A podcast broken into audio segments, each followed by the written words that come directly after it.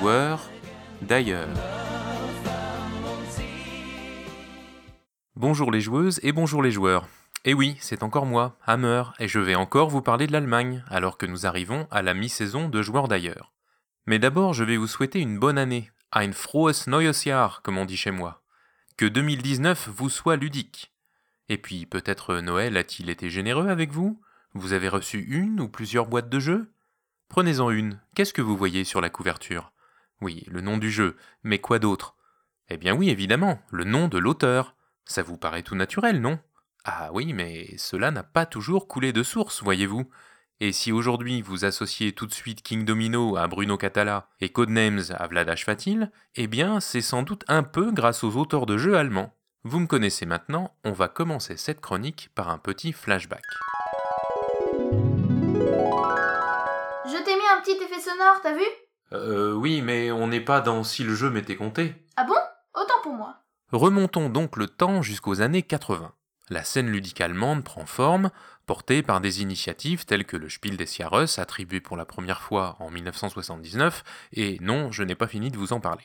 En 1983, Karin et Reinhold Wittich fondent les rencontres d'auteurs de Göttingen, première du genre, un événement qui perdure jusqu'à aujourd'hui. C'est aussi l'année du premier festival d'Essen. Quelques années plus tard, nous sommes le 4 février 1988, en marge du Salon du Jouet de Nuremberg, et 13 auteurs, réunis autour de Reinhold Wittich, toujours lui, signent un document historique sur lequel est proclamé qu'ils refuseront désormais de donner un jeu à un éditeur qui refuserait d'inscrire leur nom en haut de la couverture de la boîte. Le document en question, c'était un sous-boc. Et oui, après tout, on est en Allemagne.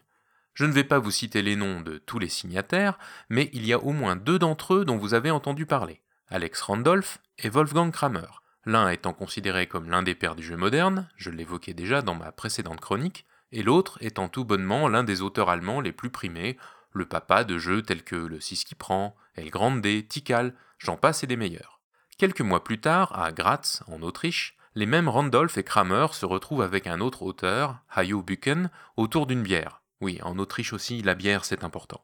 Et évoquent cette fois une union des auteurs, idée à laquelle se rallieront bientôt d'autres auteurs allemands, tels que Klaus Teuber, le créateur des colons de Catane. S'ensuivront de longues discussions qui mèneront finalement à la création, le 17 octobre 1991, à Essen, de la Spieleautorenzunft, qu'on pourrait traduire par confrérie ou corporation des auteurs de jeux, et que nous abrégerons ici par ses initiales S-A-Z, ou plutôt ZATS. Voilà, je t'ai mis un peu de musique pour la playlist. Alors d'abord, c'est Zats et non pas Zaz. Et puis tu te crois dans mes ludiques Euh, désolé. La ZATS, c'est donc depuis plus de 25 ans une association professionnelle visant à défendre les droits des auteurs de jeux dans l'espace public et vis-à-vis des éditeurs et des autres ayants droit du monde du jeu. Une association qui compte aujourd'hui quelques 450 membres, majoritairement allemands bien sûr, mais pas uniquement une association qui se veut le porte-parole des auteurs et qui travaille à leur reconnaissance. En 1993, elle obtient ainsi la gratuité de l'entrée au Salon de Nuremberg pour tous ses adhérents. En 2004, la ZATS instaure un prix annuel du journalisme ludique nommé prix Alex, en hommage à Alex Randolph décédé cette même année. Un prix qui perdurera jusqu'en 2015. En 2008, la ZATS devient membre du Conseil culturel allemand, une organisation importante en Allemagne, qui chapeaute l'ensemble des associations culturelles, une étape très symbolique pour la reconnaissance du jeu en tant que bien culturel, puisque ce conseil culturel est un point de contact avec le monde politique, tant fédéral que régional, voire européen, pour toutes les questions de politique culturelle en Allemagne. Parmi les buts les plus importants que la ZATS s'est fixé, on peut citer la reconnaissance du droit d'auteur pour les auteurs de jeux, ça peut nous paraître comme une évidence, mais souvenez-vous que l'on vient de loin, et de la fameuse déclaration de 1988 dont je parlais il y a un instant. D'ailleurs, plus proche de nous dans le temps, à l'automne 2012, la ZATS travaille sur une liste de 11 points standards à inclure dans les contrats d'édition. Quand elle la propose à l'Union des éditeurs allemands, qui regroupe une vingtaine d'éditeurs, elle se voit rétorquer par le président de la dite Union qu'il n'est pas évident que les auteurs de jeux puissent se prévaloir d'une propriété intellectuelle au sens de la loi, point évidemment proéminent dans les propositions de la corporation des auteurs. Bien entendu, la discussion n'en reste pas là, et dans les mois suivants, la Société des auteurs multiplie les actions, telles qu'une pétition en ligne, le recours à des conseillers juridiques, ou la publication d'un numéro spécial du magazine interne de la ZAT, entièrement dédié au sujet des droits d'auteur et pour une fois disponible auprès du public et non pas réservé aux adhérents. Mais le bras de fer continue. Le directeur de l'association des éditeurs compare les auteurs de jeux à de simples fournisseurs, et fin 2014, la dite association refuse toujours de reconnaître clairement le statut des auteurs, quand bien même les contrats conclus individuellement par les éditeurs font évidemment état de droits d'auteur à verser aux créateurs de jeux. Une situation qui perdure apparemment jusqu'à aujourd'hui et qui a beaucoup à voir avec la perception juridique de l'auteur de jeu, les uns affirmant qu'ils ne sont pas reconnus en tant que tels, les autres arguant que la loi existante sur le droit d'auteur est suffisamment générique pour couvrir ce type de création qu'est le jeu, tout en reconnaissant que le monde juridique manque de repères pour traiter du sujet. Bref. Dans un tel climat, il est peut-être un peu difficile de réussir à faire reconnaître le jeu de société en tant que bien culturel, toujours cette notion de Kulturgutspiel dont je vous ai déjà parlé. Pourtant, à force de lobbying, l'idée fait son chemin, lentement. Ainsi, l'un des combats de la ZATS est de faire enregistrer les jeux de société par la Bibliothèque nationale. C'est le fameux dépôt légal que les auteurs de jeux aimeraient bien faire étendre à leur création. Il a été proposé que les archives des jeux de Nuremberg. Souvenez-vous, on en a parlé dans la chronique numéro 102. Oui, c'est vrai, mais pourquoi tu parles comme ça? Ben, patron, c'est moi, Karl ah, tu t'es encore gouré, on n'est pas dans Ludo Incognito. Euh...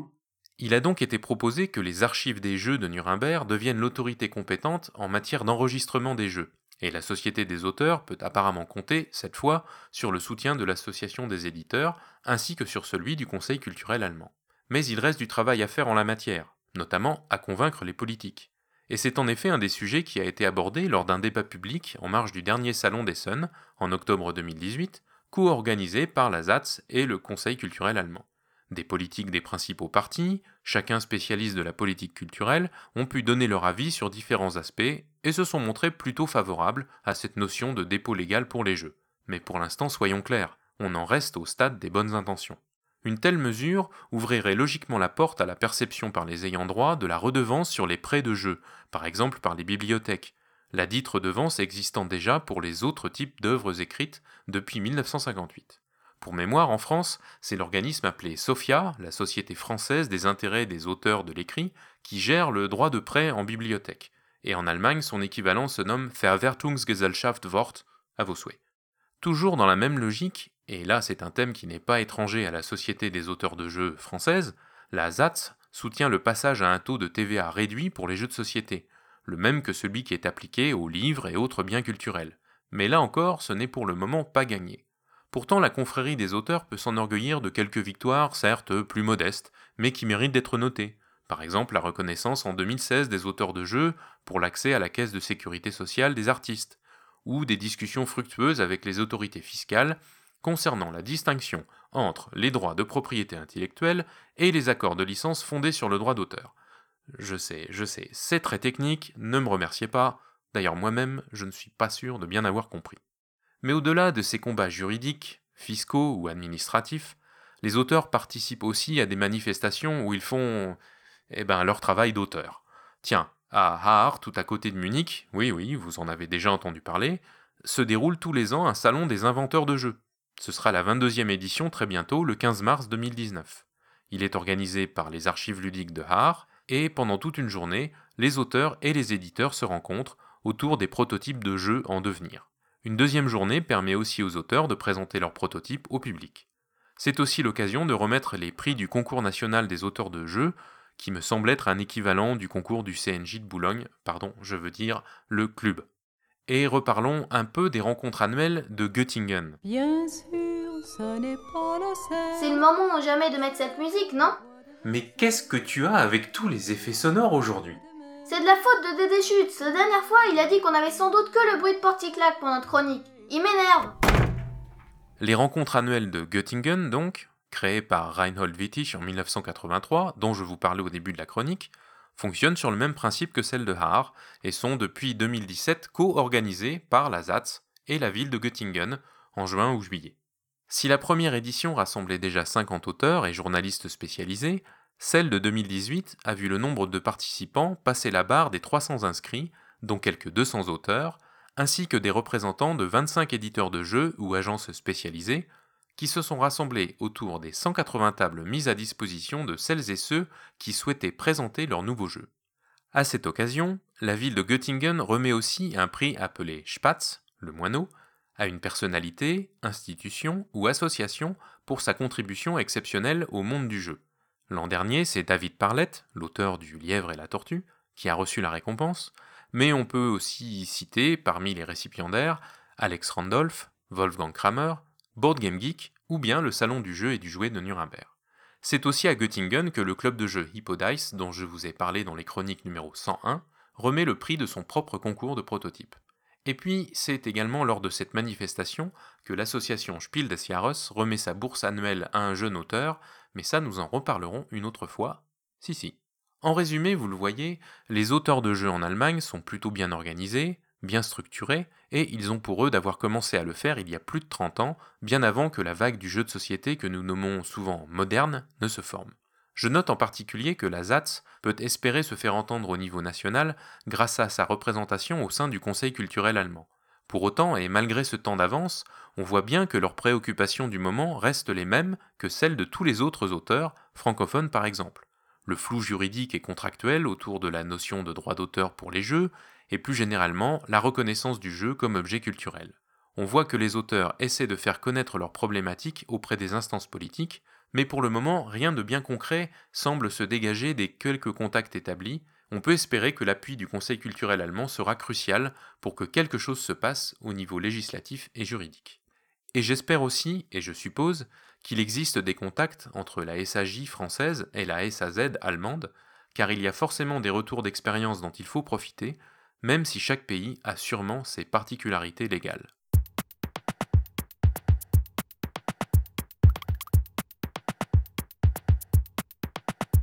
Vous prendrez bien un petit mot du jour pour finir. Alors, qu'est-ce que je vous sers? Tiens, voilà. Das Perlhuhn. La pintade. Mais pourquoi est-ce que je vous parle de volaille? Et quel est le rapport avec la chronique d'aujourd'hui? Et si vous me le disiez dans les commentaires? Cherchez bien et rendez-vous le mois prochain, mais d'ici là, n'oubliez pas, spielt gut et jouez bien. La prochaine fois. On s'en fiche, on s'en fiche j'ai trouvé l'effet sonore parfait pour conclure cette chronique. Écoute. Oh, j'en connais un qui va être obligé de leur expliquer.